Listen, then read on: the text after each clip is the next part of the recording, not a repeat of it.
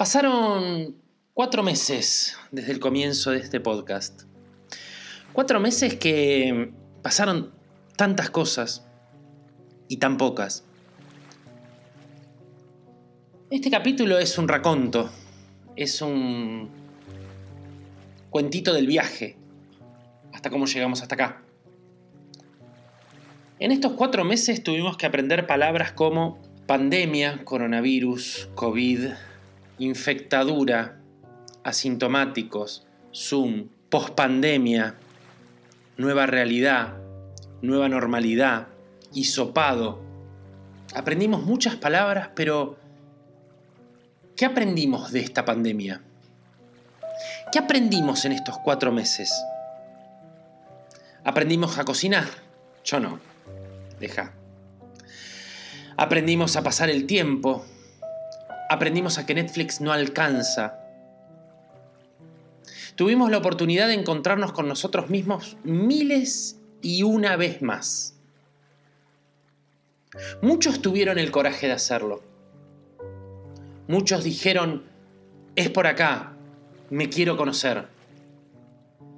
Otros hicieron el intento, pero quedó solo en el intento. Otros ni siquiera quisieron intentar porque era más fácil esconderse atrás de una clase de yoga virtual o ver qué pasaje se puede comprar para la pospandemia. Si es que existiera la pospandemia, ¿existe la pospandemia? ¿Puede existir un después a esto normal? Yo confío en que sí. Yo quiero creer que sí. Yo apuesto porque sí. Como dije en, episodios anteriores, apuesto porque sí directamente desde el momento en que no quiero hacer lo mismo que hacía antes. ¿Qué aprendí yo? ¿Por qué grabo este capítulo hoy? Yo aprendí que Reiki es el otro. He escuchado gente usar esa frase. No con Reiki, pero con otras cosas. Pero vamos a tratar de entenderla. ¿Qué quiero decir con Reiki es el otro? Muchos me dicen, escuché tu podcast. No, mío no es nada. Yo lo único que tengo es un mensaje. La interpretación de un mensaje, ni siquiera el mensaje es mío.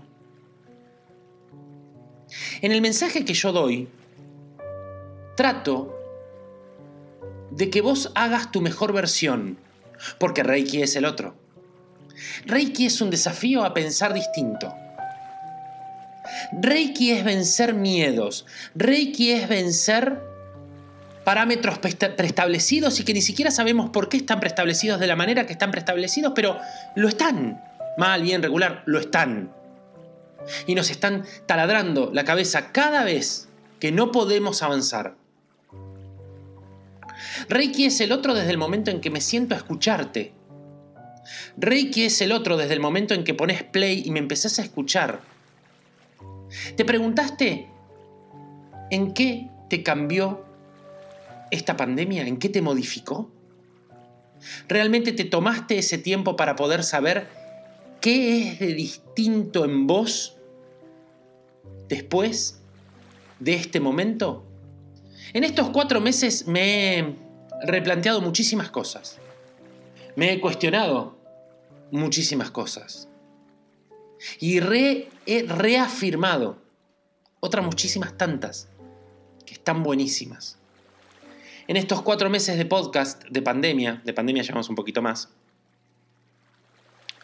entendimos, o deberíamos haber entendido, que lo que fue, fue porque terminó, porque veníamos derrapando.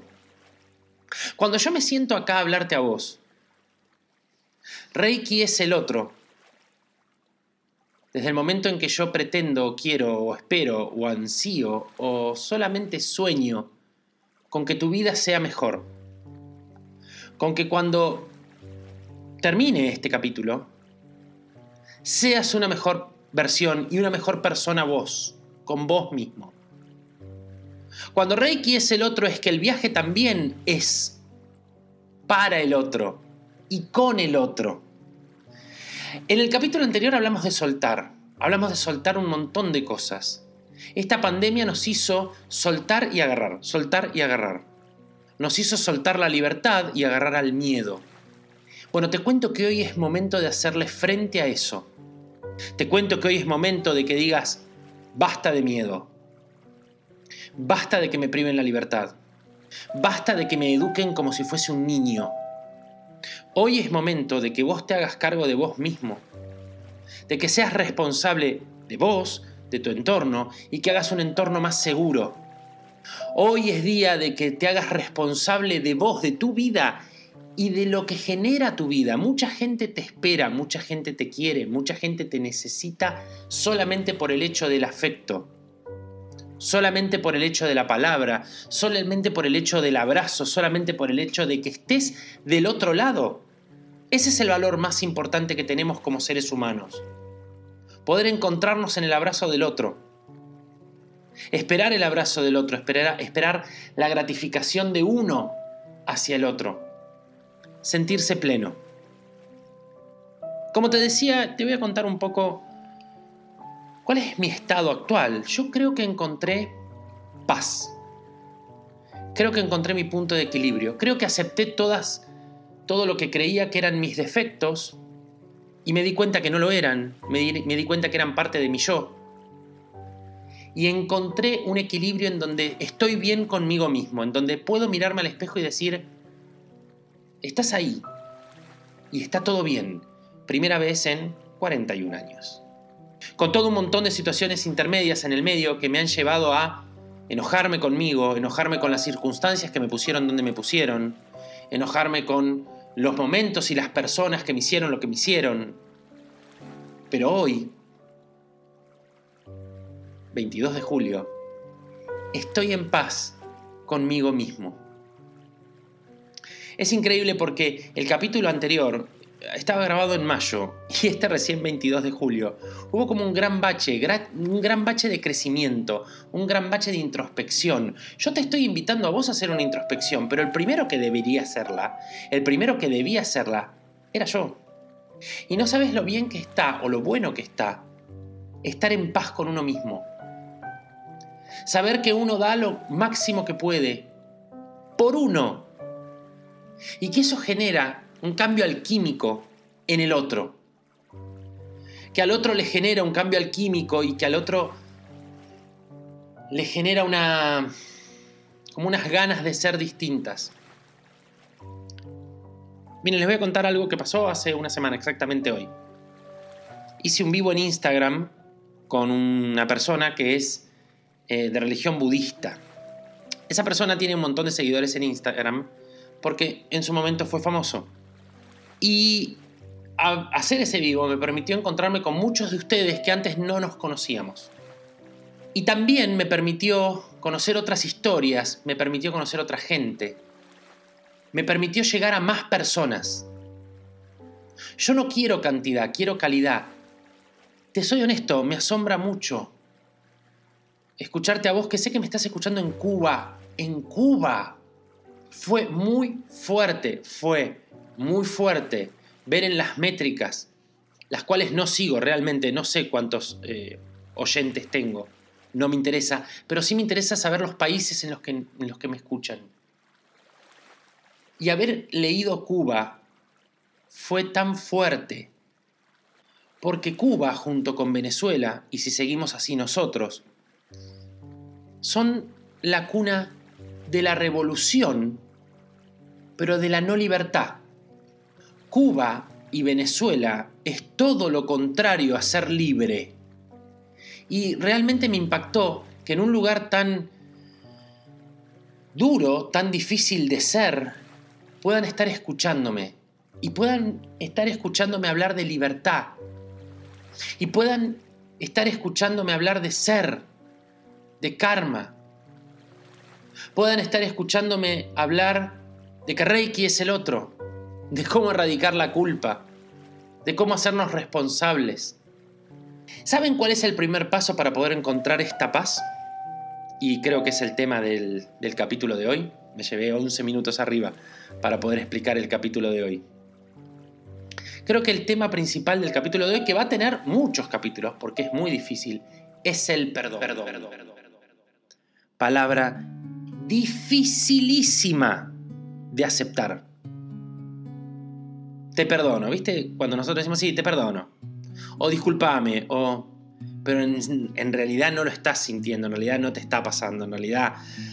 Y mira, la verdad que bueno, te perdono, no, el perdón tiene que ver con la liberación de la conciencia, con la liberación del karma, tiene que ver con sacarte la mochila, con ir más ligero en la vida, Podemos perdonar todo si somos capaces de hacerlo con ese gran corazón que podemos llegar a tener solamente si lo podemos escuchar. El perdón tiene que ver con que en realidad perdono al otro o perdono una acción del otro, pero al primero que perdono es a mí mismo por haber juzgado, por haber sido, por haber hecho. El perdón es el acto de gratitud más grande que hay. El perdón es aquel acto de gratitud enorme que nos permite iluminarnos más y elevarnos todavía mucho más de lo que nos iluminamos. Mucho más. Cuando tenemos esa gran voluntad de poder perdonar, podemos ser mejores personas. Cuando tenemos esa gran vocación de poder perdonar, podemos ser todavía mejores personas que lo que fuimos ayer. Perdonar implica un acto de grandeza. ¿Saben por qué? Porque va más allá de una palabra. Perdonar es sentir. Sentir, qué palabra tan difícil de poder expresar. Sentir. En estos últimos tiempos, en estos últimos años, muchos años, muchos años, y antes también, estaba como prohibido sentir. Sentir es lo más maravilloso que le puede pasar al ser humano sentir la piel de otro, sentir el aroma, sentir un perfume, sentir una caricia. ¿No les pasó entrar a algún lugar, sentir el olor y decir, esto me hace acordar a sentir las sábanas limpias, sentir un te quiero a la distancia o al lado? Que vos puedas sentir lo que te estoy diciendo. Sentir es la acción más maravillosa que tenemos como seres humanos que nunca podemos dejar de. Podemos dejar de cualquier cosa menos de sentir. Es nuestra obligación sentir. Perdonar es sentir. Perdonar con el corazón es realmente sentir que estoy perdonando, es comprometerme con ese perdón. Es decir, sí, puedo dar ese paso. Puedo, puedo, ser, puedo dar ese paso de grandeza conmigo mismo y puedo perdonar. Puedo perdonarme, puedo seguir avanzando. Porque el perdón, junto con la erradicación de la culpa, te permite eso, seguir avanzando. ¿Por qué? Porque vas limpiando karma y no vas generando karma nuevo. Cuando el resentimiento no te permite avanzar, la ira te apodera y el karma gana su batalla más difícil. Cuando el perdón te abraza, el karma empieza a aflojarse y se empieza a limpiar. El perdón tiene que ver también con aceptar el cambio, el perdón tiene que ver también con aceptarse a uno mismo.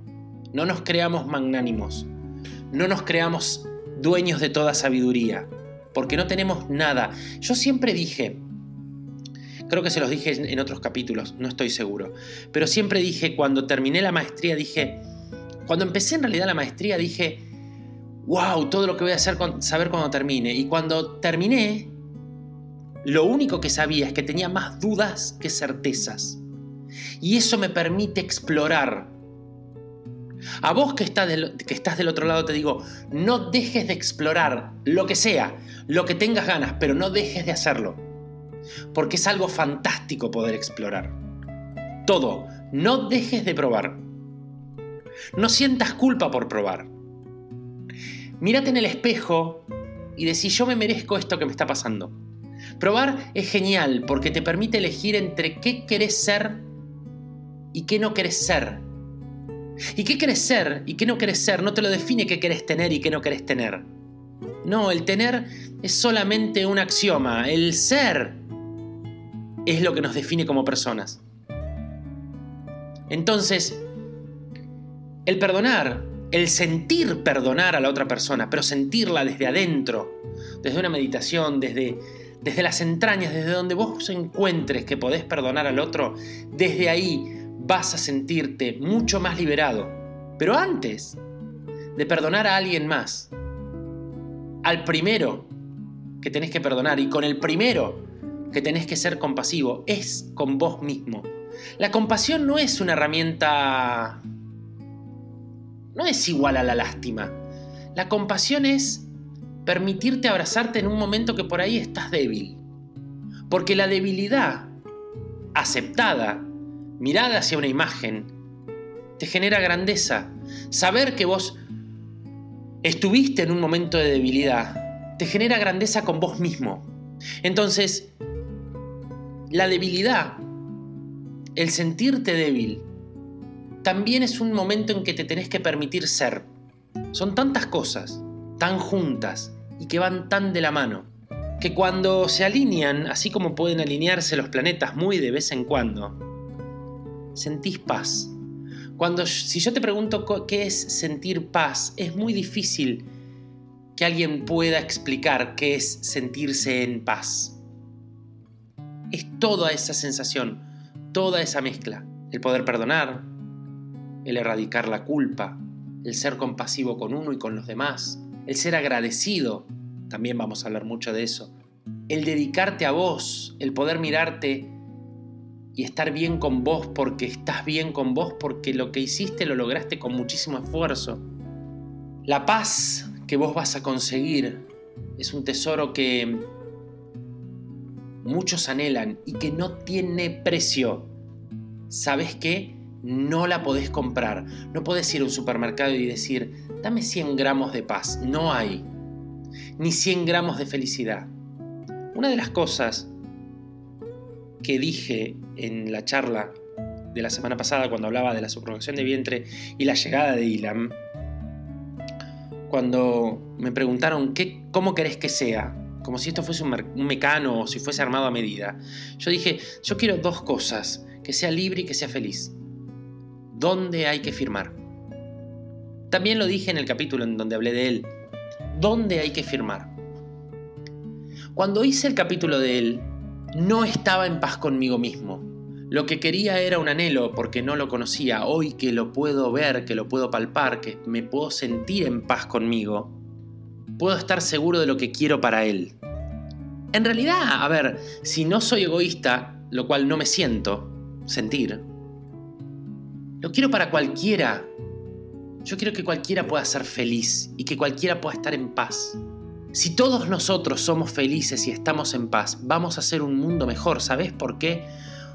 Porque un ladrón no va a ir a entrar a una casa y cuando el dueño de la casa lo mate, porque no le quedó otra ni al ladrón, ni al que lo mató, ni hablar del karma que se generó en ambos. Pero cuando estemos en paz, eso no va a ocurrir, entonces la sociedad ya no se va a dividir. Hoy se vio un acto patético acá en la ciudad de Quilmes, de donde sale este podcast, en donde muchos delincuentes estaban despidiendo a un delincuente que entró a robar a la casa de una persona mayor y que ahora lo están acusando de asesinato. Mientras la sociedad siga en esta enfermedad, muy difícilmente pueda encontrar el perdón y muy difícilmente pueda encontrar la paz. Entonces depende de cada uno de nosotros, de cada granito de arena, de cada historia que hagamos, de cada historia que escribamos, de cada vez que nos veamos en el espejo, que pidamos por esa paz. Empecemos trabajando día a día segundo a segundo, con eso que te falta, con eso que no podés, con eso que, con eso que no te animás, con eso que crees que vas a lastimar a alguien. No, porque estás buscando tu paz, estás buscando tu punto de equilibrio. La verdad es que hoy no tenía un tema, pero tenía muchas ganas de sentarme delante de este micrófono y charlar con vos. Y se dieron un montón de temas. Como dije en la introducción del capítulo anterior, el Reiki de Pepi está en una nueva etapa. Te invito a que la transites conmigo, dale. Vamos a transitarla juntos. ¿De qué va? No sé. ¿De tantas cosas va a ir? Yo creo que también va a tener que ver con encontrar la paz, con perdonar y con poder estar equilibrado con uno mismo. Nada más. Podría despedirme con alguna frase, pero prefiero despedirme a cuatro meses de empezar con este podcast, agradeciendo, también otra historia que vamos a ver, agradeciéndoles a todos ustedes que están del otro lado, que en estos cuatro meses hicieron que nos escuchen en Irlanda, en Suecia, en Estados Unidos, en Bélgica, lugares que jamás me imaginé que nos podían escuchar, en Uruguay, en Chile. Agradecerles por estar, esperarlos de nuevo la próxima. Decirles que hay mucho más Reiki de Pepi, pero mucho más. Y que hay tantos temas que esto ya es como una gran familia. Somos todos nosotros.